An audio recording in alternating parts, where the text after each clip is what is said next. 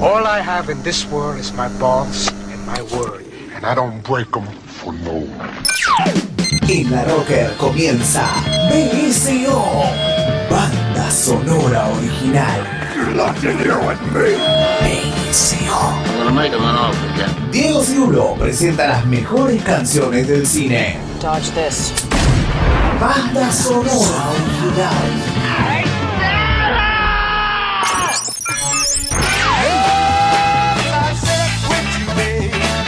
Rock en el cine, el cine en el rock. Good afternoon, good evening, and good night.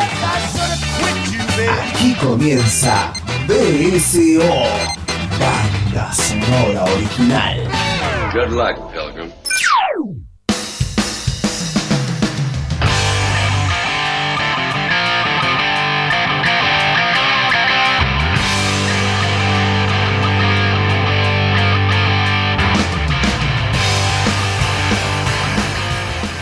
Volvemos otra vez por la Rocker. Segundo capítulo de esta temporada 2015 de banda sonora original. Regresamos a casa, ¿sí? Esta es la segunda entrega, no solo de BCO, sino la segunda entrega temática sobre el Festival de Cine Independiente de Buenos Aires, el Bafisi. Habíamos prometido hacer dos partes, ¿sí? Nos pareció, sobre todo ahora que ya somos varias miradas que pudimos estar en el festival, hacer diversos comentarios y contarles sobre algunas películas que nos parecieron destacadas. Obviamente nos van a faltar unas cuantas, pero bueno, en la selección personal, que siempre en algún punto es arbitraria, decidimos hacer nuestros listados, nuestros temas y nuestras películas que nos parecen necesarias. Eh, les habíamos comentado la semana pasada que, como todo festival, tiene su competencia, distintas competencias, competencia internacional de largometrajes, competencia argentina de largometrajes, las competencias de cortometrajes, una competencia de derechos humanos y de hecho tiene una competencia muy particular que es la competencia de vanguardia y género, un título, la verdad, o una nomenclatura para ponerle a una competencia bastante extraña, digamos, porque vanguardia y género es como ir en contra de las leyes, pero aparte hay cosas que están dentro de las leyes, ¿verdad, Fabio? Hay que pensar que antes se llamaba Cine del Futuro. Esa. Exactamente. Perdón, antes de seguir, les aclaro. Volvemos a estar el trío dinámico. ¿eh? No va a ser siempre esto, ¿sí? Van a estar yendo y viniendo los chicos. Normalmente me van a dejar acá solito, o en realidad me van a dejar en la compañía del maestro Sixto, eh, quien estaba operando como siempre. Eh, pero vamos a estar eh, intercambiando ideas cada tanto con nuestra gente que labura también los contenidos, que es el señor Fabio Villalba y la señorita Laura Marajowski, que repito, se ha integrado este año a banda sonora original. Y ahora retomo, disculpen la digresión, disculpe señor Villalba, pero estábamos hablando de lo de vanguardia y género como una de las competencias que no es de hace tanto que se le dio ese nombre, ¿no? No, no, eh, hará unos dos años, tres Sí, años. sí. Como dije antes, se llamaba Cine del Futuro, que también es un nombre bastante particular y que uno no termina de, poder prever lo que va a haber. Es inasible, ¿no? Uno nos, nos dice, bueno, y, y metemos lo que se pueda ahí adentro, digamos. Es raro porque Sí. vanguardia rompe las reglas y el género es el que establece las reglas. Entonces, bueno, es un poco complejo. Pero bueno, es parte de las reglas, valga la redundancia, del Festival de Cine de Buenos Aires. Vamos a arrancar también dentro de las secciones con la sección Panorama, ¿sí? que es una de las más amplias en realidad. Sí, podríamos pensarlo como un muestrario, digo, ya como lo puede decir la propia palabra de panorama, de lo que está sucediendo tanto en Argentina como en el resto del mundo. Claro, ahí sería como la, la parte de muestra y sobre todo tiene una particularidad panorama, que es que eh, muchas películas que por ahí te perdiste en un festival anterior, ¿sí? Eh, el festival te la trae de vuelta el Festival de Buenos Aires, por ejemplo, el de Mar del Plata, y ahora también está sucediendo al revés en algunos casos. Por ejemplo, el año pasado en el Festival de Mar del Plata se pasó La Salada de Martín Su, Sí. que había sido competencia en el Bafisi anterior, el del año 2014. Es un lugar como de muestrario de películas que no están en competencia o que ya tienen un cierto tiempito este, dando vueltas por el mundo. ¿sí? Eh, la película de panorama que elegimos es una película argentina, película que estuvo en el Festival de Mar del Plata, que es La vida de alguien, el regreso de Ezequiel Acuña, director argentino que vuelve al ruedo después de unos cuantos años. Y desde 2009, que fue el estreno de Excursiones, Exacto. su anterior película. La vida de alguien es la cuarta película, como dijiste, estuvo en Mar del Plata, estuvo en competencia argentina Sí, señor. Mar del Plata, si mal no recuerdo. Y fue extraño, porque en realidad uno aso- asocia a Acuña siempre con el Bafisi, siempre lo asocia con, Sí, sí, con el cine independiente. Digo, sus películas habían pasado por, por el Festival de Buenos Aires. Y esta inversión que se dio ahora en algún punto resultó extraña. Más si uno ve la vida de alguien, se encuentra con que es una película más adulta. Sí, no y- porque en el Office no haya películas adultas. Y, más, y es la más industrial de él, digamos, ¿no? Sí, Eh, o sí, sea, sí. La más profe- profesional, entre comillas, digamos. Y lo loco es que está filmada en 35 milímetros, o sea, está filmada en analógico. Es un cultor del fílmico, el señor Acuña. Lo cual es toda una rareza hoy en día para una película independiente, más allá de nuevo que sea la más industrial. Eh, aún así, en Bafisi se vio en, en digital, lamentablemente, Sí. no como en el Festival de Mar del Plata. Y la película, de alguna manera, es una mezcla de las tres películas anteriores, o por lo menos es un gritty hits, podríamos decir, que fue Sí. algo que se fue charlando de- del cine de Acuña hasta este momento. Como una suerte de, re- de recapitulación, y veremos hacia dónde apunta en las siguientes películas, pero podríamos pensar que tiene como los elementos que siempre se fueron repitiendo en Acuña, pero a mi modo de ver, mejor integrados, más orgánicos. Más adulto. Más adulto también. Sí, un tema recurrente en el cine de Acuña es la ausencia, Particularmente. ¿no? Es el núcleo que desde su primera película, Nadar Solo, creo que es, Sí. eh, arranca con adolescentes, después con adultos jóvenes, después con adultos maduros y ahora ya se encuentra con cuarentones, por decir, o trentilargos, digamos, tipos de cerca de 40 años. Todos recorridos por un punto de ausencia o alguien que no está. Exacto. En este caso, lo loco es que ese alguien que no está es interpretado por el protagonista de su primera película, Exacto. que es Ignacio Rogers, que acá hace el papel de Nico. Y uno de los secundarios de su primera película es el protagonista de esta última, que es. Santiago Pedrero. Bueno, Ignacio Roger creo que estuvo, si no en todas, en casi todas, en Casi algún todas, papel. sí. ¿sí? Como un avión estrellado, él es protagonista. Sí, siempre aparece. La vida de alguien tiene una particularidad que es una de las más depresivas de todas. ¿sí? Eh, sí, pero hay, hay momentos de felicidad, vamos a decir. Sí, sí, sí. Yo diría que hasta, porque, a ver, eh, para hacer una breve sinopsis, es eh, el, el relato ficticio de, de- de la vida o de la historia de la banda La Foca. Sí, que es un grupo uruguayo que Acuña, bueno, como dijo en entrevistas, le, le gusta mucho. Sí, de Y- hecho, él trabaja con ellos. Y lo que hizo fue tomarlos como inspiración. La biografía es totalmente distinta a, a la vida real. Pero sin embargo, el, bueno, el grupo en la ficción también se llama La Foca e interpretan canciones de, de La Foca real. Exactamente, y hay un punto para mí que por eso es lo más eh, depresivo, por decir, en realidad es lo más melancólico.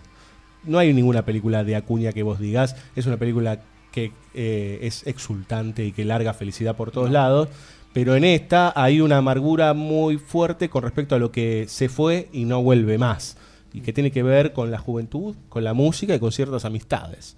Sí, creo que eso tiene que ver con, con este despliegue que hiciste de cómo fue evolucionando cada película en términos de la edad de sus protagonistas, también en términos de la edad del, propio Cuña. Creo que quizás cuanto más se va acercando a la adultez, por decirlo de una manera, más eh, inevitable se hace este sentimiento de que hay cosas que ya no vuelven. Claro, aparte es medio autobiográfico, porque si te das cuenta, su primer película él la filma a los 20 y algo. Sí. Conforme él va creciendo, las películas y los protagonistas van, Van creciendo. De alguna u otra manera se nota eso en las películas de Acuña. ¿Qué te parece, Fabio, si no tenés nada más para agregar del amigo Acuña? Si escuchamos dos temas de La Foca, que es... Me, me fascina. Te fascina, muy bien. Este, volvemos al estado polémica en el bar, como la última vez. Este, no, la última vez, como El había sido? teatro. El, claro, el radioteatro. La, la olvidamos un ratito a Lauri. Ahora ella va a hablar, quédense tranquilos, porque tiene un par de películas este, para, para abrir y para contarnos este, sobre de este festival. Vamos a escuchar dos temas de la banda uruguaya La Foca. Uno es La vida de alguien, justamente. Es muy bueno, antes de, de que vayan los temas, me olvidaba de algo. El programa anterior habíamos arrancado con dos temas de Tulsa, ¿sí? Eh, que si uno se, se pone, justamente habíamos hablado de que tenía ciertos paralelos la obra de Trueba o esa película de Trueba con algunas cosas de Acuña, y si uno escucha esos temas de la semana pasada con estos temas de la foca, encuentra hasta ciertas similitudes de este estilo de rock o de post-rock del siglo XXI, tan particular y de guitarras medio sucias y de voces que no necesariamente tienen que estar súper afinadas, eh, como algo muy estilístico. Vamos a escuchar, ahora sí, ahora sí van a escuchar la música, La vida de alguien, ¿sí? Y Amaneciendo, ambas de la foca.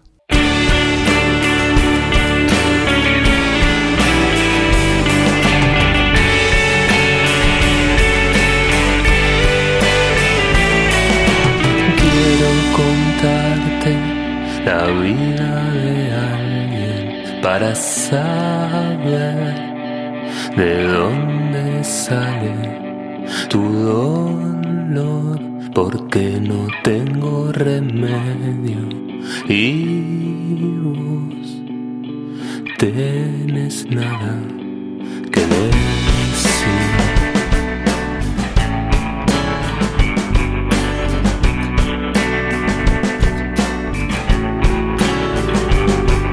sin aire hay cosas debajo de las puertas hay piedad de tu sonrisa.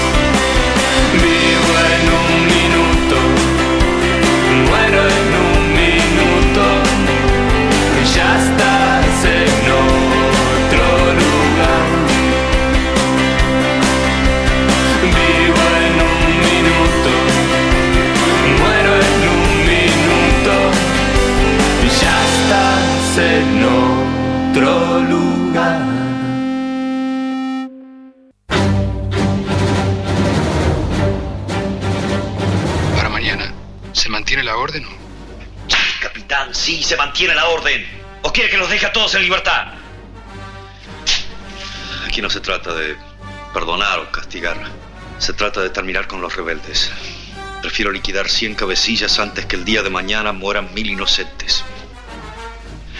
Tal vez puedan decir que fui un militar sanguinario.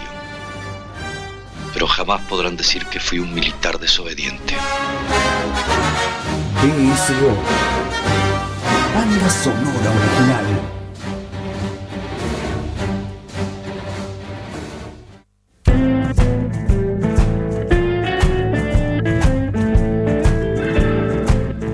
Continuamos en este, esta segunda parte del especial sobre el Festival de Cine Independiente de Buenos Aires. Eh, después de todo el largo recorrido que hicimos eh, la semana pasada, ahora estamos retomando con algunas películas que nos quedaron en el tintero que nos parece importante nombrar. En esta ocasión vamos a hablar de una película en competencia que es Generación Artificial, ¿sí? La semana pasada habíamos hablado de una película pequeña que competía contra películas grandes, va, o contra directores de renombre, como era Idilio. Y en este caso vamos a hablar de un caso no tan parecido, pero que no es de un director súper conocido, pero que tiene su pequeña carrera, que es Federico Pintos, ¿no, Fabio? Sí. Lo cierto es que Generación Artificial es de esas películas que en medio del festival todo el mundo comienza a hablar, empezás a leer, digo, la gente, los críticos que publican diariamente. ¿No viste la de... Tenés que ver la de... Perfecto. Típica, ¿no? Eh, pasó en su momento con Apichapón, Where Z Cool. Claro, el, Innombrable, el el, Uncle Boom, que era eh, el renacer del cine, la obra maestra del siglo XXI. Esta idea de- del must, ¿no? De- sí, sí, debes, debes verla. Debes verla. Todas las funciones agotadas para una película que después es un bodrio. Eh, Bueno, no es Bueno, exactamente ese. el caso para- de Generación Artificial. Que tiene sus pros y contras que ahora vamos a ver. La película tiene un puntapié muy interesante que es preocuparse por contar la historia de los video showcase, de los VJs en Argentina. Y ese es el arranque, muy potente, con una canción que ya vamos a escuchar. Pero luego de los primeros 10 minutos, la película se comienza a transformar en otra cosa, que es una suerte de falso documental sobre un VJ muy a la manera del doctor Moreau, que empieza a hacer experimentos con la gente, que empieza a encontrar la forma de, de cómo proyectar las imágenes cerebrales. Y en ese sentido, la película que uno había empezado a ver, bueno, desaparece de alguna manera. Si bien es cierto que a lo largo del largometraje se retoma el tema de los VJ y se va dando información acerca de cómo fue toda esta movida, porque pensemos que fue gente que empezó con cintas, que empezó con, con films, que tenía que compaginar o que tenía que hacer edición lineal, o sea que si se equivocaban tenían que hacer todo de, de nuevo desde el principio. las viejas épocas del analógico, digamos. Así es.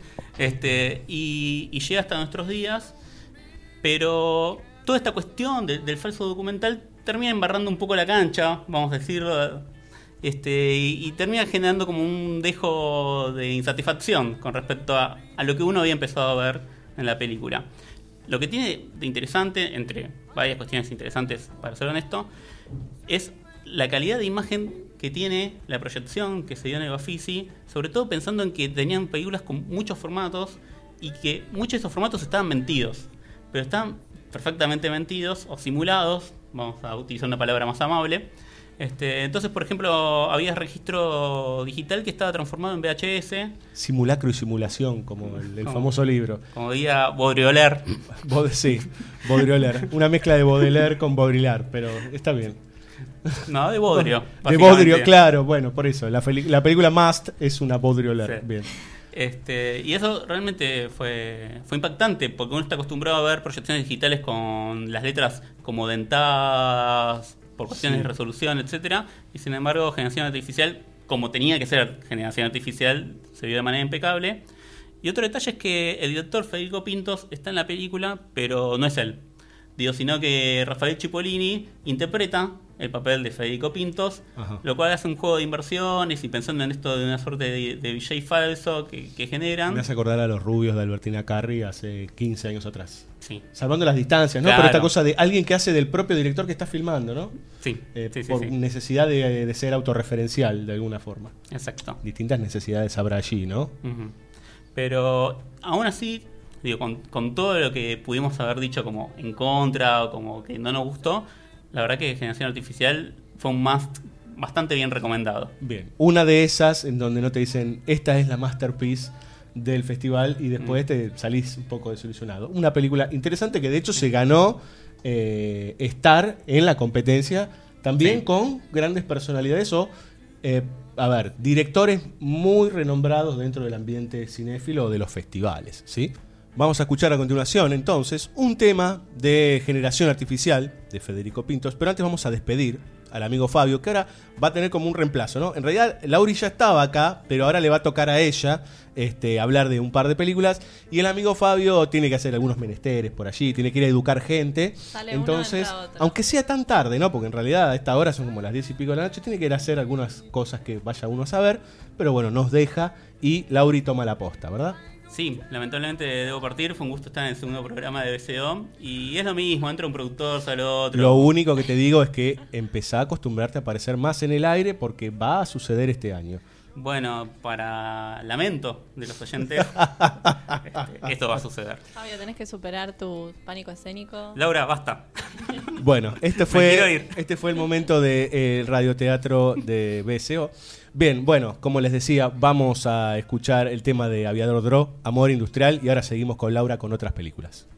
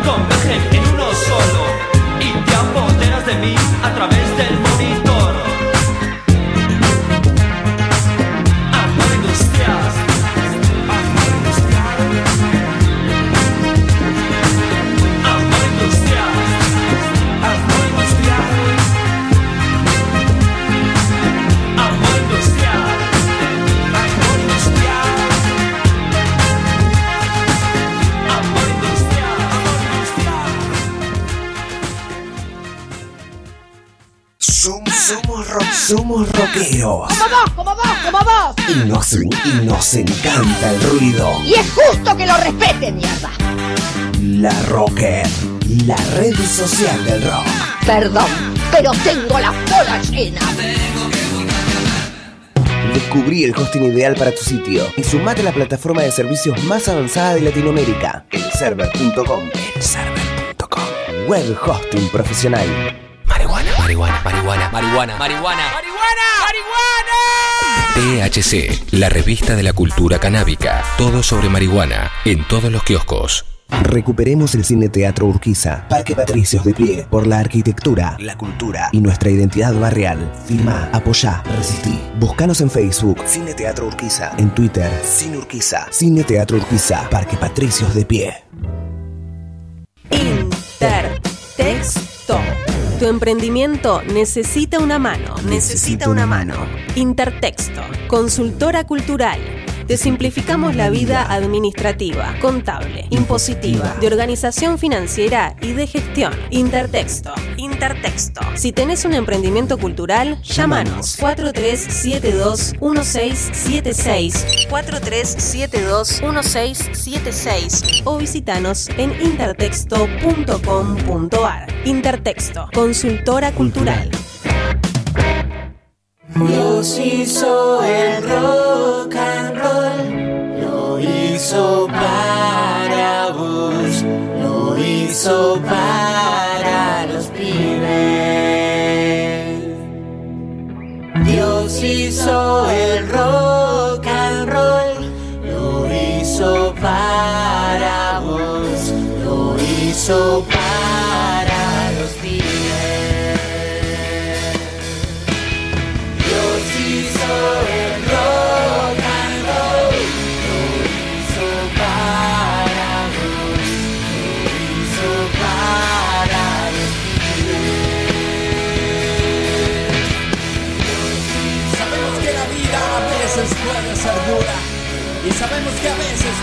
ser un bajón.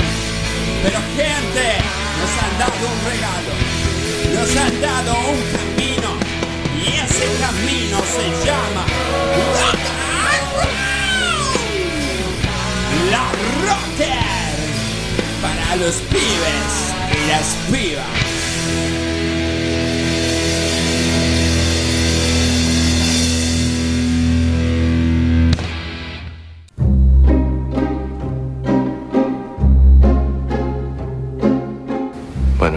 Dale, decime. Es una novela. ¿no? En una novela no hace falta escribir la verdad. Ni siquiera algo creíble. Sí, no, no, ¿cómo? ¿Qué no es creíble? Ah, Jamín. La parte esa cuando. Cuando el tipo se va a Jujuy. Sí, ¿qué El problema tipo llorando como si fuera un desgarro. Sí, ¿qué? Y ella corriendo por el andén como sintiendo que se iba el amor de su vida. Bueno, Y tocándose las manos a través del vidrio como si fueran una sola persona. Y ella llorando. Como si supiera que le esperaba un destino de mediocridad y desamor. Casi cayéndose en las vías, como queriendo gritar un amor que nunca se había animado a confesar. sí, sí fue así, ¿o no fue así? ¿Y si fue así? ¿Por qué no me llevaste con vos? BSO. Banda sonora original.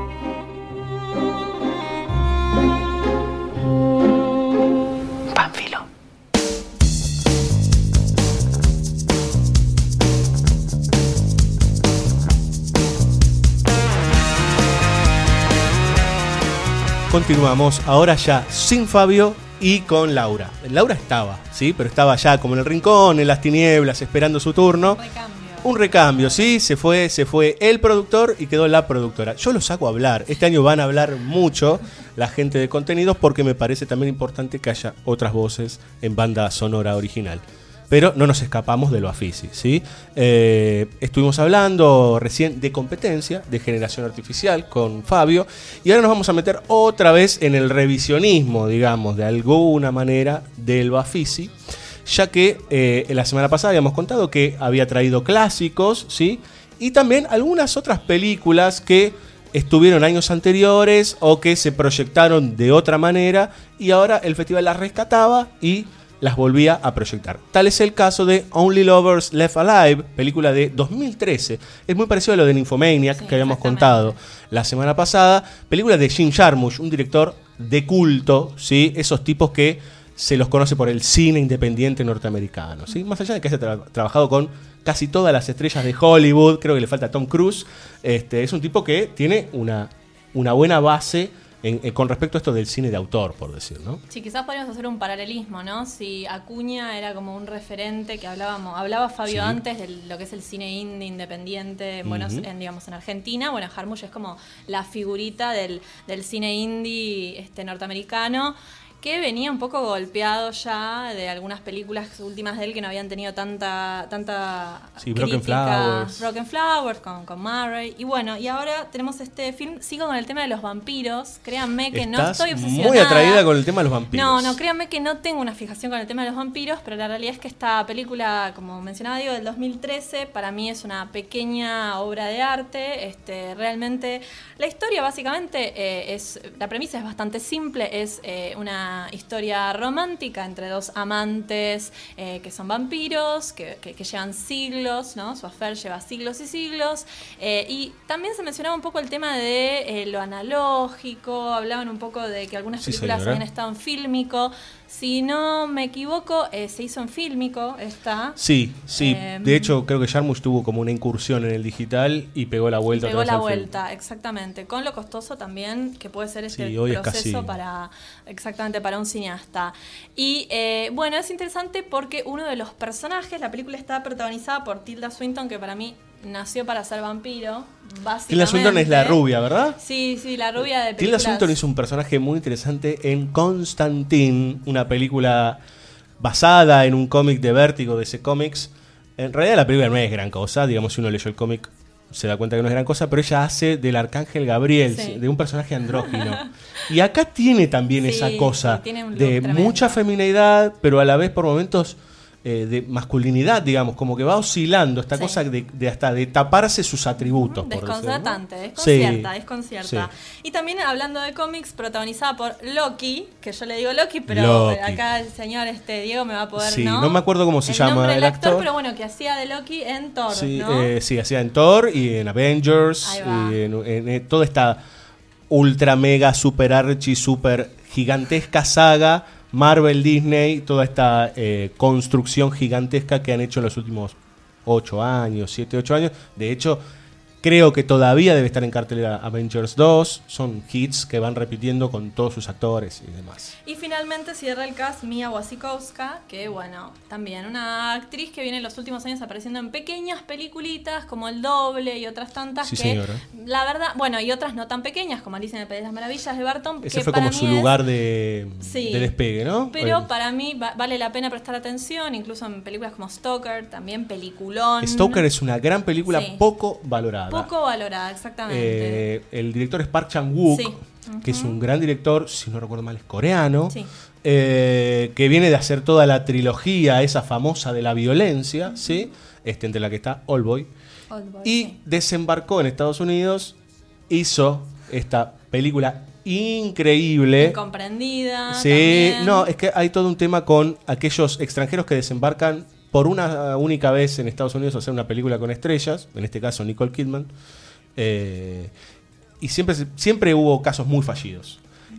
Stoker no es el caso. No es el caso. No es el caso. Bueno, así que retomando un poco, eh, sí- sigue estos dos personajes. Él es como una especie de músico sufrido, medio depresivo, que está encerrado en una casa en Detroit y fanático de lo que es Un justamente Cobain vampírico. Exactamente, todo lo vintage y todo lo analógico, porque el tipo es como un gran cultor ¿no? de la producción y de, y de la música desde ese lugar, y ella es como una especie de bon vivant, que se la, avia lectora, que se la pasa viajando, se reencuentra en un determinado momento y viene a romper la paz, la hermana menor de ella, interpretada justamente por Mia, y bueno, ahí suceden toda una serie de cosas. La película es eh, muy interesante para mí desde un punto de vista de algunas cosas que para mí intenta transmitir Harmush así medio entre líneas, eh, de todo este tema de la vuelta del pasado, recuperar lo vintage, esta cosa desde, incluso desde el consumo cultural, ¿no? Pero, pero eso desde un lugar eh, conservador o desde un lugar de, de- Yo- de- de recuperar el pasado como parte de la mirada hacia adelante, por Yo decir. creo que desde un lugar bien melanco y bien de nos estamos quedando solos en el mundo. Bien. eh, Derrotista, en tal caso. Derrotista, sí. También esta cosa de, de de que se debe estar sintiendo un poco así él, uno de los últimos cineastas, ¿no? Como más Sí. medio clasicones. Ya, de- de- sí, de- aparte de hablar de cine independiente, cine hoy es una casi, casi, casi una mentira. Sí, o un oxímoron. Bueno, así que eh, la banda de sonido eh, tiene muchos temas de, de la banda que, que- que es este, integrada por Harmush mismo. Squirrel se llama. Sí. Eh, y bueno, muy rockera, muy a tono. Sí, señora. Y muy bizarra por momentos. Eh, digo, tiene algunas cositas de soul, a él le gusta mucho. Lo que es la música negra, ¿no? Eh, tiene una ligación Jarmusch con la negritud muy importante de, de toda su filmografía. En algún momento, y si quieren pueden conectar películas de los 90, de los 2000 y del principio, qué sé yo, desde Permanent Vacation, pasando por El Samurai, pasando por. Strangers in Paradise, pasando por eh, Coffee and Cigarettes, siempre hay algo ligado a la negritud porque a él le atrae. Si no es en lo musical, es en los protagonistas o en alguna actitud. Eh, bueno, la del Samurai justamente eh, es el protagonista es afroamericano. Genial, bueno, eh, él tiene mucha conexión con eso y de hecho los dos temas que vamos a escuchar ahora son ligadísimos con la negritud, sí, con el soul y con todo el rhythm and blues y demás. Dos curiosidades Sí. pequeñas. Una, habíamos hablado de la película de Lily Armipur la semana pasada, A Sí. Walks Alone at Night, también en la temática vampiresca, que de paso aprovecho Fede Ratas, no provenía de la sección nocturnas, sino de la sección eh, de vanguardia y género un tanto incomprendida, sí. que mencionaban al principio los chicos. Para mí, para clarificar un poco, vienen por el lado de eh, estos trasfondos feministas y demás. Por eso apuntan al tema de vanguardia y género desde ese lugar. Vaya uno a saber uno a cuál es el, saber. el- el sostén Sí. de todo eso. ¿no? Bueno, ¿cuál es el punto en común a que venía? Que al igual que en esa película, no se menciona la palabra vampiro en ningún momento del largometraje. Interesante también, como pequeño dato, como pre- Sí. para presentar estos personajes. Tal vez porque lo toma como una normalidad dentro de ese universo y ya, digamos, ¿no? Y después también algo que es muy divertido es que a lo largo de toda la película se hace como una especie de inferencia de que la mayoría de las ideas o de, o de obras de arte o avances científicos o intelectuales que se hicieron en la historia fueron hechos por vampiros. Es decir, que todas esas personas que conocimos, desde Schubert a, no sé, mencionan a Tesla, Shakespeare, en el fondo eran vampiros o personas que se habían relacionado con vampiros. Ah, bueno, esto es como esas teorías en Claro. donde se dice que, bueno, que por, por decir, ¿no? Que la historia es en realidad una especie de Forrest Gump, digamos, ¿no? Esto de que la historia tiene que ver con personajes particulares de una cultura particular, o cuando se habla de que los seres extraterrestres tienen que ver con ciertos hitos en nuestra cultura, porque es el tipo, qué sé yo, por decir, no sé, el faraón Ramsés Claro. II era extraterrestre, o Hitler era un extraterrestre, o, y así, digamos. Una ¿no? pequeña licencia histórica, ¿no? Literaria, simpática Sí. y aparte cada anécdota, ¿no? Y tiene como todo un desarrollo en guion detrás de eso y los Es un- personajes juegan con eso. Vamos a escuchar dos temas, ¿sí? A Denise Lascelles, ¿sí? Con un tema que es increíble, ¿sí? Bien soul, bien interesante, que se llama Trapped by a Thing Called Love, o sea, atrapada por el amor. Y a continuación un verdadero delirio eh, psicodélico que se llama Hot Blood, sí, perdón, se llama Soul Drácula, sí, la banda es Hot Blood. Prepárense.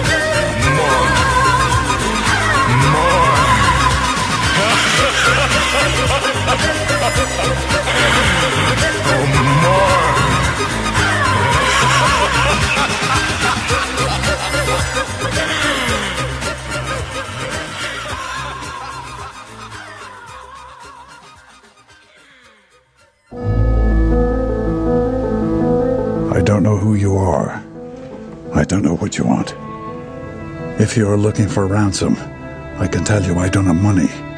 But what I do have are a very particular set of skills. Skills I've acquired over a very long career. Skills that make me a nightmare for people like you. If you let my daughter go now, that'll be the end of it. I will not look for you. I will not pursue you. But if you don't, I will look for you. I will find you. I will kill you. BSO. Banda sonora original.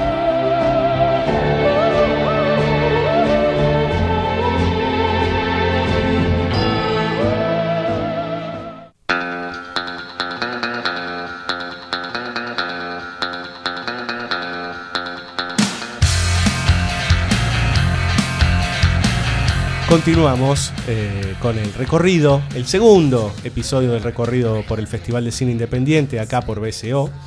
Eh, en esta ocasión vamos a hablar de una película muy particular. Bueno, la que acabamos de. En realidad todas son muy particulares, ¿no? Eh, pero. Seguimos con las rarezas. Sí, pongámosle, digamos, el Bafisi es muy propenso a encontrar muchas rarezas porque mm, se mete con algunos este, lugares que son poco comunes en otros festivales o como tiene tantas películas, alberga mucho espacio para miradas este, que no son eh, moneda corriente en las salas, digamos, ¿no? Eh, bueno, a ver, si- recién hablábamos de Jim Jarmusch, para encontrarse con una película de Jarmusch en una cadena es bastante difícil. Eh, la semana pasada hablábamos de, bueno, peor todavía, con Lars von Trier, digamos, ¿no? Hace por lo menos 10 años que no hay una película de von Trier en cadenas, digamos, que se pueda ver abiertamente, tiene que ir uno a un cinearte. Bueno, y así pasa con infinidad de autores, y esta no es la excepción, digamos. Near Death Experience, ¿sí? del 2014, eh, está dirigida por dos directores belgas, si no recuerdo mal, Gustave Caron y Benoit de Le Pen. Eh, ambos dos vienen de una raíz bastante interesante, que es que hacen una especie de comedia ascética. Una cosa muy particular, digamos, ¿no? Eh, por ejemplo, un, caso similar es el de los Kaurismäki, ¿m? en donde eh, juegan con ese, ese típico humor en donde no hay una simpatía, sino que las acciones son por ahí terribles, ¿sí? O, o hay algo que le causa gracia al espectador, pero en realidad al personaje que está ahí en la pantalla eh, poco le sucede, ¿sí? O poco se conmueve. Eh, bien recuerdo yo Altra, ¿sí? Una película del 2002-2003 en donde prácticamente no hay línea de diálogo, son dos, los dos protagonistas son dos inválidos, este, los dos eh, quedan inválidos por un accidente que tuvieron en común, bueno, eh, son muy delirantes, eh, pero con un humor muy particular, casi sin línea de diálogo, no sé si este es el caso particular, Laura, pero tengo el recuerdo inclusive con Mammoth, que fue el anterior, sí. con Gerard Depardieu, donde no hay tanto diálogo, sino que es, es un cine más de acciones, eh, y, de, y de poca simpatía, por decir, pero genera. Es un humor muy particular, Sí. muy ácido. Sí, la característica que tienen estos dos directores también es de agarrar y tomar a estrellas o personas que uno tiene muy identificadas, ¿no? Como en la esfera pública, como es el caso de Gerard Depardieu, o en este caso el escritor Michel Houellebecq. Eh, Sí, totalmente. Figura, que también hay que decirlo, es un superstar de la literatura, con libros Exacto. como Plataforma, El mapa y el territorio, etcétera Sí, sí. y ponerlos a actuar en películas que, como vos bien explicabas, tienen un código bastante particular en cuanto al humor. Near Death Experience es una película que yo eh, vi en la sección nocturna del festival, que llegué medio de casualidad, simplemente porque abrí el programa y vi que, que- vi que este escritor, del cual no leí nada, pero me han hablado un montón, actuaba y dije, esto hay que verlo. Y la verdad que el resultado es una cosa muy extraña, por momentos es interesante, a diferencia de las películas que vos describías, Diego, acá hay eh, poca acción y mucho diálogo, pero Mirá. el diálogo es como interno, es como la línea de pensamiento de este tipo. Un espacio reflexivo. Absolutamente. Pero Y- o sea que sigue sin gozar de verbalidad, por si no se, ha- no se expresa de la boca hacia afuera. Exactamente. O sea, vos está pasando todo en la cabeza de él. Que digamos que puede ser por momentos un poco denso, si no fuera por la historia increíble que cuenta, o sea, increíble de lo, de lo absurda.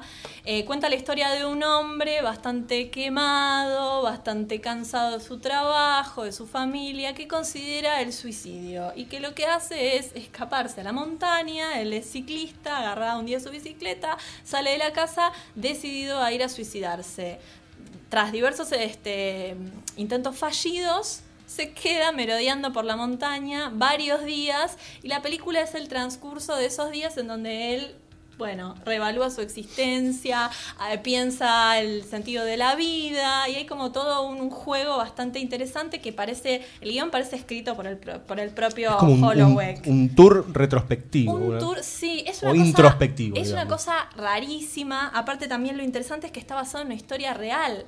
En una historia real porque parece que un empleado de la compañía Telecom France, que por si no saben, le comento, yo esto no lo sabía, eh, tiene uno de los mayores índices de suicidio en el mundo.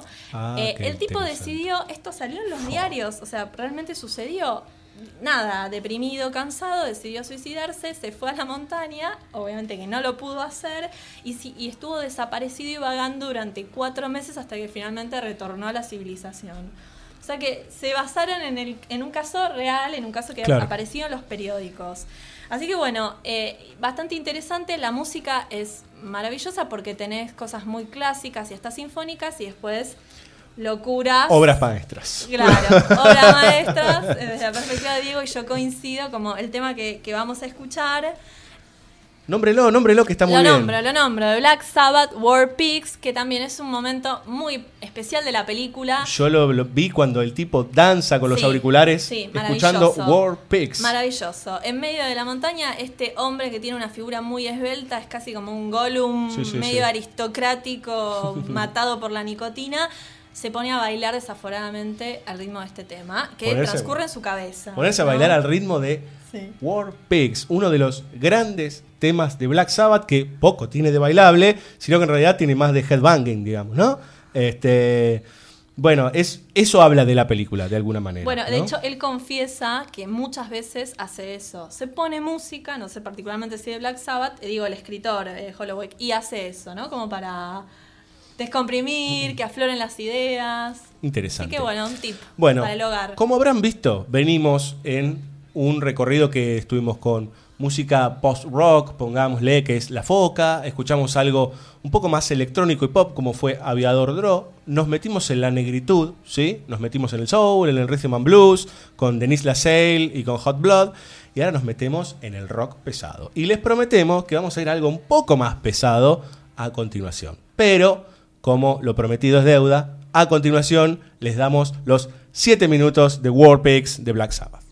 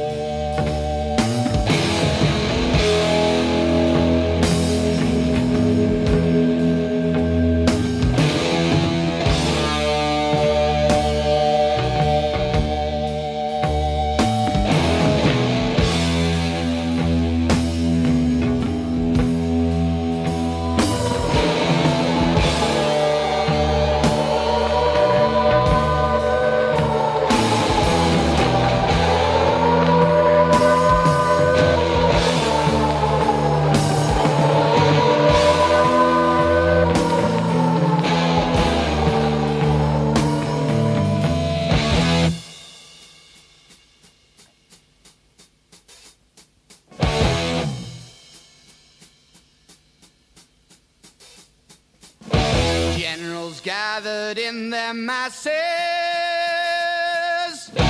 just like witches at black masses.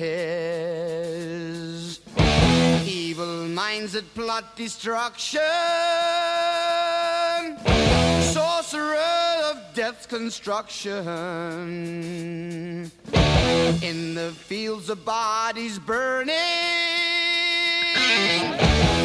the war machine keeps turning. Death and hatred to mankind, poisoning their brainwashed minds. Oh, Lord, yeah.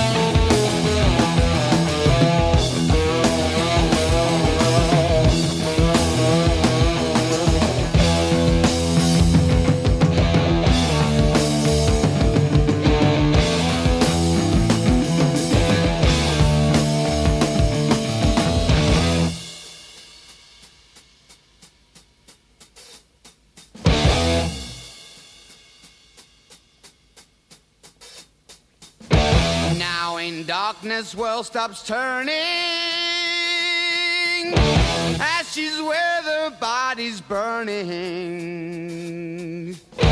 No more war pigs have the power. And as God has struck the hour. Day of judgment, God is calling. On the knees, the war pigs crawling, begging mercies for the sins. Satan laughing spreads his wings. Oh Lord, yeah.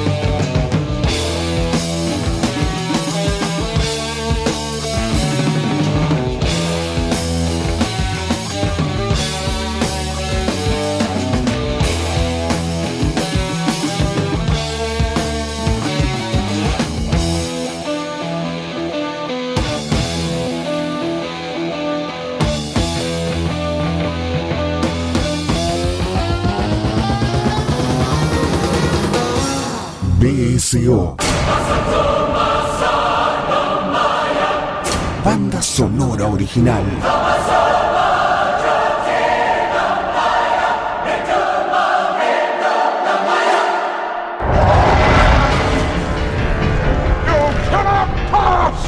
Get out!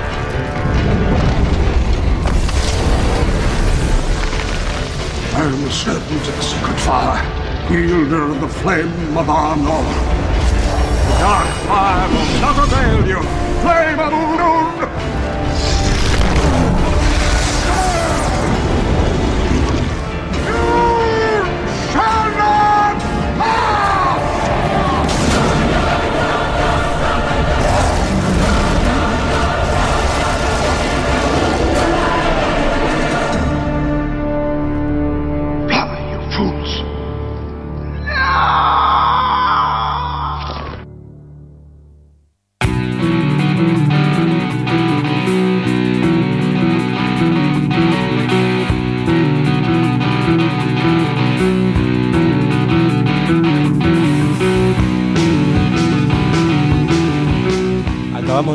Una especie de sinfonía, ¿sí? De los padres del rock pesado. No quiero decir metal porque en realidad son los padres de el rock pesado eh, y del- del rock más oscuro y que justamente estaba conectado con una película que evidentemente tiene conexiones con la oscuridad, por lo que nos decía Laura, que es Near Death Experience de, de estos dos directores eh, de Bélgica.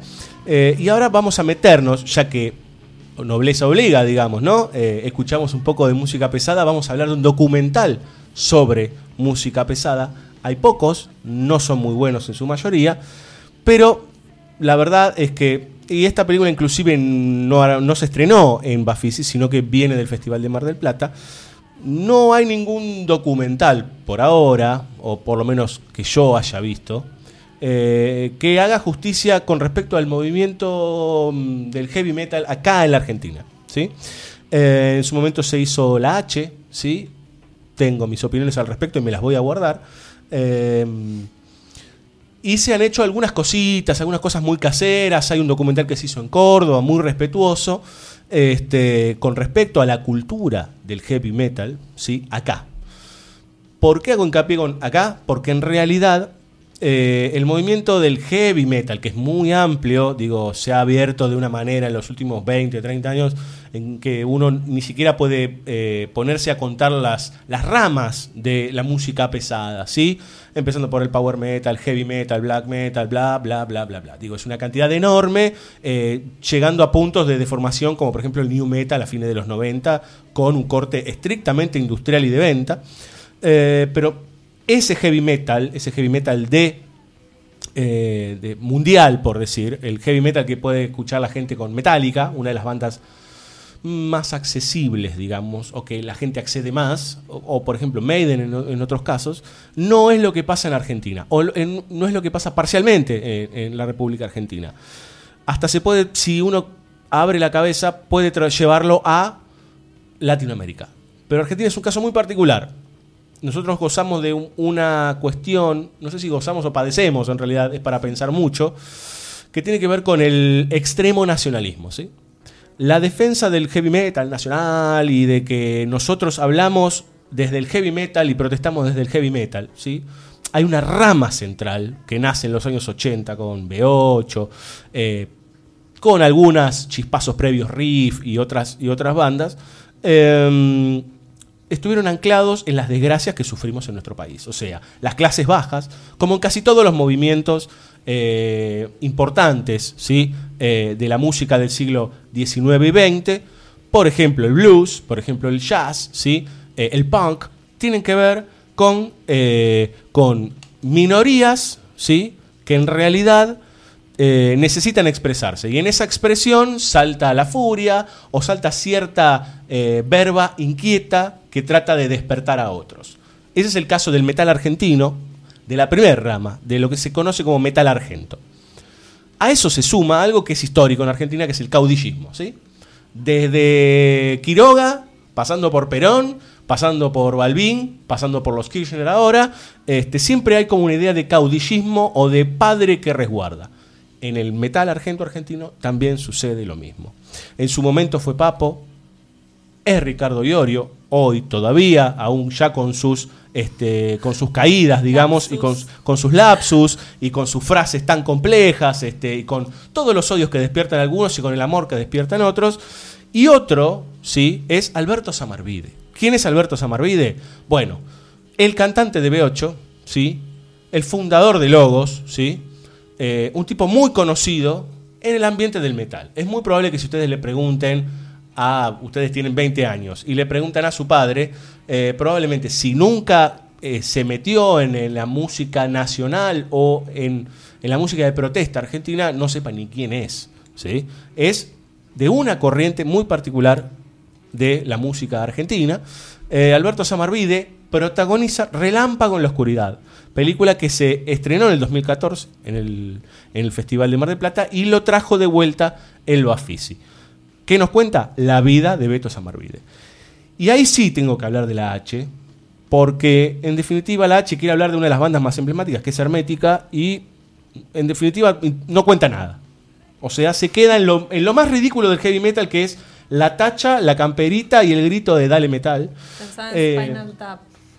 mirá, yo creo que Spinal Tap tiene más elaboración. Eh, el problema con ese tipo de cuestiones es que si, eh, en realidad con ese tipo de cuestiones no, con cualquier película que vos quieras realizar, si vos no estás embebido, si vos no lo, no lo, no lo transitas, no lo vivís, no tenés una pasión de por medio, por decirlo, ¿eh? sucede en, otra, en otras cuestiones. Eh, tuve que reflexionar, perdón que me extienda, pero hay algo que, que, es importante, que tiene que ver con cómo eh, a veces hay gente que hace películas, eh, por ejemplo, ¿no? Un tipo de con mucho dinero o que está en una situación económica muy bien y que tiene todos sus equipos muy bien, hace una película sobre la Villa 31. ¿Le interesa la Villa 31? Puede ser que sí, puede ser que no. Pero también hay toda una corriente que tiene que ver con el impacto. El impacto significa que eso es lo que está dentro de la nueva movida. ¿sí? En esa movida se habla de estas O de cosas. cierta corrección política Y de, también. sí, a veces ¿no? hasta para, para parecer incorrecto. ¿sí? Hablar de, de, de- de, por ejemplo, los marginados eh, sin ni siquiera tener un, un mínimo contacto con un marginado. Con lo cual, está bien, me vas a decir, bueno, Diego, George Lucas hizo Star Wars y nunca, nunca estuvo con un extraterrestre. Ya sé, es otra cosa lo que estoy diciendo. Me refiero a cuando uno intenta dar un mensaje que, eh, que conecta, ahí sí, con las coyunturas o con ciertas situaciones de vivencia de la vida real, del cotidiano, del universo, país, mundo, como uno quiera verlo. Claro, quizás depende de dónde lo encarás. Si lo encarás poniéndote como Obviamente. voz más protagónica o simplemente como mero observador, que no. Exacto, puede eso depende. Más o menos Claro. que puede emitir o no una Por ejemplo. Luis Ortega, que es un tipo con mucho, mucho dinero, digamos, mucho poder adquisitivo, y está bien, eh, tiene como una obsesión con meterse en eso y verlo. Lo cual no lo hace falso. Sino que hay una obsesión y una necesidad de meterse en. en- a ver, vamos a hacerlo en estos términos, no quiero que sea peyorativo, en la mugre, digamos, ¿no? En lo, en- en- en lo peor, digamos, ¿no? Eh, y en lo marginal. Bueno, eso no me parece falso. Pero eh, empecé a ver una corriente de miradas donde encuentran cool ver a los pobres Claro. o ver a los chorros, o ver a los campechanos. Hay tanta cantidad de películas en nuestro cine. E- Esto no quiere decir que todas sean malas ni nada por el estilo. Yo, por favor, de hecho hay muchos que son amigos o conocidos, pero tantas películas de, por ejemplo, yo nací en Buenos Aires, digamos, yo pisé el campo 15 veces en toda mi vida, ¿sí? Y, creo que de otras 5 pisé la costa y, y un par de veces más a otros lugares. Eh, todos hacen películas. En el campo con, con 10 perros, con, con dos cirujas, y digamos, eh, se empieza a armar como una especie de clúster, de clúster, sí, temático, monotemático, este, y no sabes bien si en realidad es porque se ve linda la imagen y queda lindo el sol y el pasto, eh, y el señor O mugriento. si tenés algo para contar al respecto, ¿no? Pero que en definitivamente se remite a Pero eso. vos podés poder contar agregar algo. algo. ¿Sabés cuándo se me disparó esto? Con La Mujer de los Perros, de Laura Citarella y eh, Verónica Ginás, que ella me parece excelente, de hecho actúa muy bien. La película está bien, está bien contada, es interesante, pero me hizo ir para atrás en, en otras películas y en ciertas miradas. Y, y empecé a revisar esta cosa de, bueno, que hay una buena porción de película, esto lo digo como, como espectador, digamos, y como realizador parcial, en donde pareciera que algunas cosas se hacen porque no es porque le interesa, sino porque es interesante. Que esa es la diferencia. Pasó eso con la H, para mí, ahora sí retomo, disculpen toda esta digresión, pero lo necesitaba decir porque tiene que ver con Bafisi también, ¿sí? ¿Eh? Hay toda una necesidad imperiosa de entrar a Bafisi y de que te, te- te miren en Bafisi. Y hay ciertas temáticas que sí y hay ciertas temáticas que no. Sí, ¿sí? quizás lo lamentable es que desde el punto de vista de lo que es un creador o una persona que está pensando en, en nada, en producir una película, tener que ponerte en esa predisposición de qué es lo que se va a ver o querer o consumir o Sí, yo ni siquiera sé si es eh, a- al nivel de falsedad, no, no, no lo quiero poner en términos de falsedad, es como si eh, la ola viene y arrastra. claro, te dejas ¿sí? llevar. Arrastra. Entonces, pero ni siquiera es que te dejas, es como bueno, viste, te gustó y empezó como el nuevo cine argentino, es tan hetero, eh, lo que se llamaba el nuevo cine argentino, es tan heterogéneo. Digo, ¿a, a dónde están las uniones? Una vez hablando con Matías Piñeiro, muy buen director, que de hecho eh, estrenó La Princesa de Francia en este, en este Bafisi, él nos decía una cuestión muy interesante que dice, ustedes hablan del nuevo cine argentino o del famoso cine de la Universidad del Cine, ¿no? ¿Y qué tengo que ver yo con Trapero? Nada, claro. ¿Sí? ¿Qué tiene que ver Lucrecia Martel ¿sí? con este, Federico Con Carri, Pintos? sí. Con Albertina Carri. Digo, a veces se suben olas y esas olas devienen en algunas de estas cuestiones en donde algunas películas se hacen con interés parcial. Eh, y no, me parece que es como que están faltas de pasión, por decir. Lo del H es un caso peor todavía, ¿sí? No, no me importa, por mí que me llueva lo que llueva. Digamos, tiene que ver con una persona, claro, pero yo soy una persona que degusta de la música pesada y escuchar, ver eso. Te hizo ruido. y que- porque claro, porque estaba al borde de ser Spinal Tap. Entonces, digo, y no es Spinal Tap. Bien.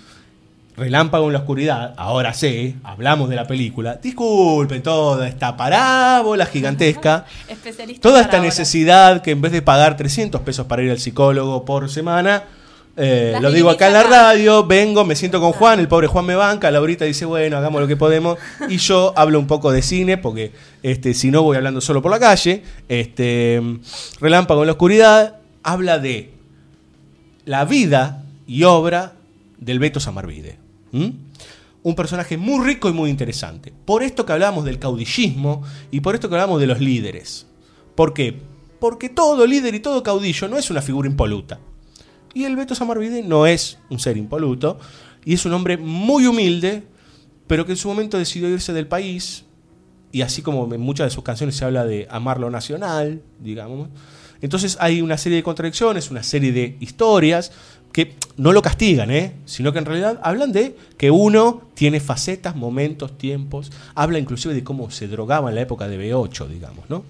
La película no es una pequeña obra maestra ni nada por el estilo, pero hace justicia a miradas verdaderamente patéticas sobre un movimiento muy importante en este país, que para algunos será basura, pero para muchos fue muy importante. Eh, repito, no es una gran película, pero sí se mete con este pequeño personaje de la música eh, marginal, ya no tan marginal, aquí en la Argentina. Vamos a escuchar un tema de logo. Todo este prefacio era para escuchar un tema de logos en BCO, ¿sí? O sea, yo todo esto, lo- todo esto fue una excusa porque vengo con la ola yo en realidad. Y como escuchamos a Black Sabbath, ahora vamos a escuchar a logos con Como relámpago en la oscuridad. Hola, soy Alberto Samarvide. Quería mandarle un abrazo muy muy grande a toda la audiencia de la Rocker.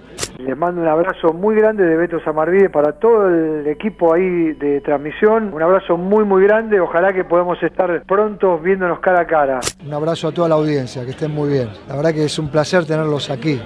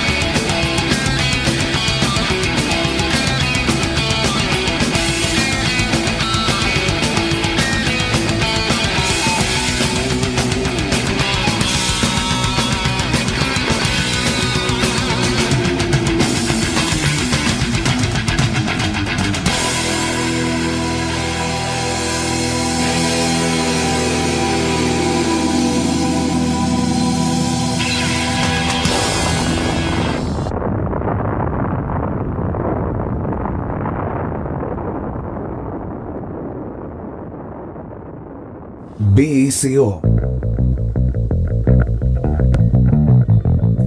Menos mal que la charlatana de al lado me imiten todo. Yo hago puchero, ella hace puchero. Yo hago ravioles, ella hace ravioles. ¿Qué miras? ¿Viste la casualidad? Olvida el teléfono.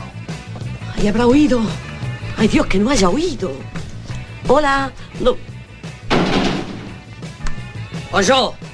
¡Qué criatura estúpida! Mamá, dice doña Elisa que nos vayamos todos a la mierda. ¡Minusválida mental! ¿Quién te enseñó a dejar el teléfono descolgado? ¡Nadie, aprendí sola! ¡Oh! Banda sonora original. Mejor no hablar de ciertas cosas. Por la Rocker.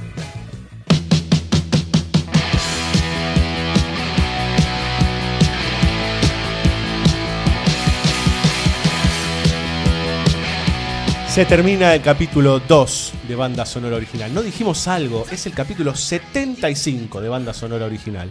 Eh, los que ¿Cómo te quieran. de? No, digamos, cuando lleguemos a los 100, vamos a hacer acá en el, en el pequeño en el pequeño estudio de, de la Rocker.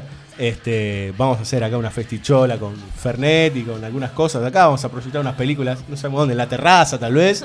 Este, vamos a tratar de, este, de hacer algo. No falta tanto, faltan 25 programas nada más. Pero bueno, no es tanto. 25 programas no es nada. No, no, ya llegamos al 75, eh, pero es el programa 2 de la temporada 2015.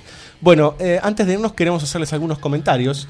Eh, en principio que pueden comunicarse con nosotros, ¿sí? Por medio del WhatsApp, si quieren, ¿sí? Que es al 11 32 83 98 22. Ahí pueden apretar en el WhatsApp el microfonito, graban un mensaje y nosotros muy felices lo escucharemos y les responderemos a la brevedad.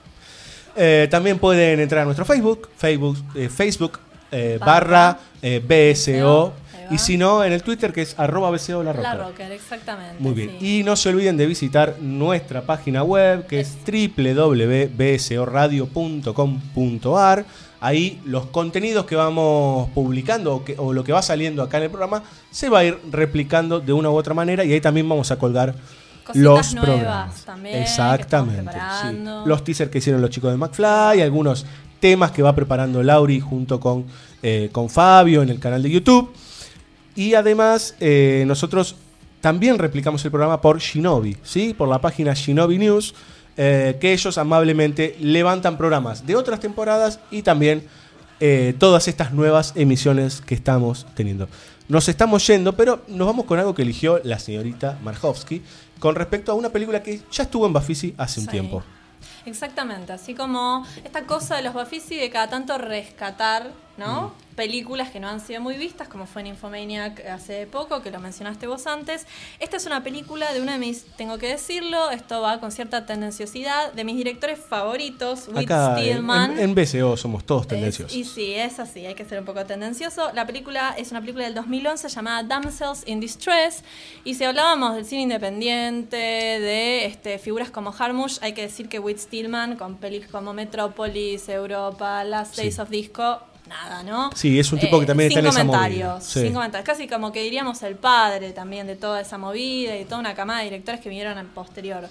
Así que bueno, eh, es una película eh, muy, ¿cómo decirlo? Vamos- con emoción, Vamos es a decirlo, vamos a decirlo. No, eh, tiene, tiene, es una película femenina, está contada, pese a que está dirigida por, por un hombre, la verdad que es una perspectiva muy femenina y es muy interesante porque Whitman se especialista en esto de retratar a las clases aristocráticas o de la Ivy League yankee, pero con mucha, con mucha ironía. eh, y, y la verdad que sí, acá Fabio, eh, que acá Diego andaba tirando palos por todos lados, bueno, Whitman eh, reparte a Reparte. troche y moche, sí, totalmente.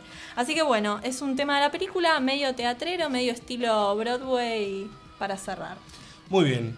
Nos vamos, ¿sí? Les agradecemos mucho que nos escuchen. Les agradecemos a todos los que están por detrás de la Rocker y a los que eh, nos recomiendan, a los que nos escuchan después o levantan el programa o lo bajan para ponerlo en el MP4 o en el celular o en donde sea. Iba a decir el MP3, ya está viejo. Ya está. A los chicos de Shinobi también, que no solo, no solo lo, lo vuelven a pasar en, en las redes, sino que también lo difunden. Exactamente, especialmente al amigo Yeso y al amigo Seth Mystery, que ambos dos son todos, ¿no? Pero ambos dos son muy amables, ¿sí? Con nosotros y siempre están pendientes de lo que estamos haciendo y lo que estamos publicando en Banda Sonora Original.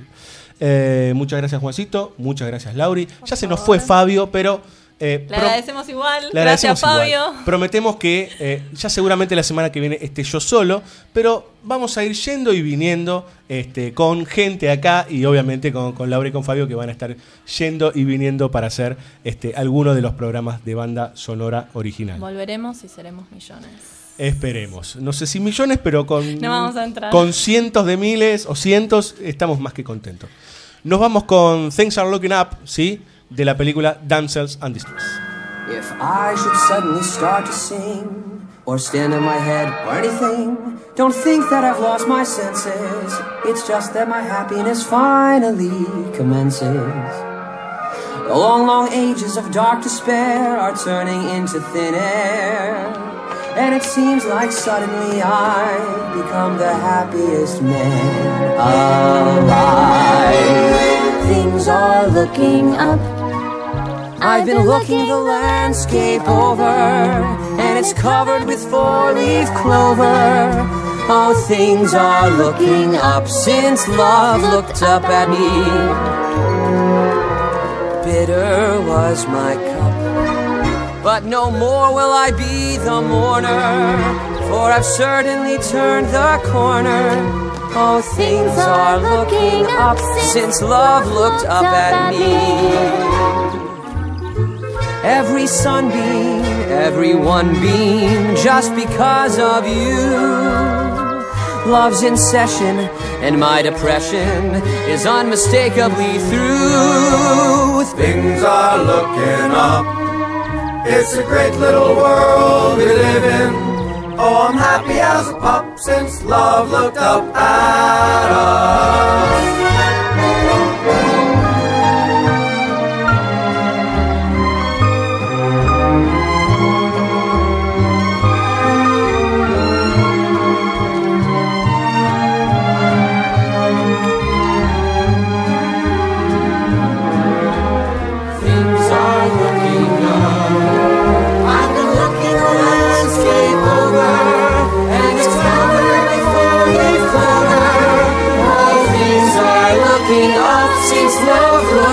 You.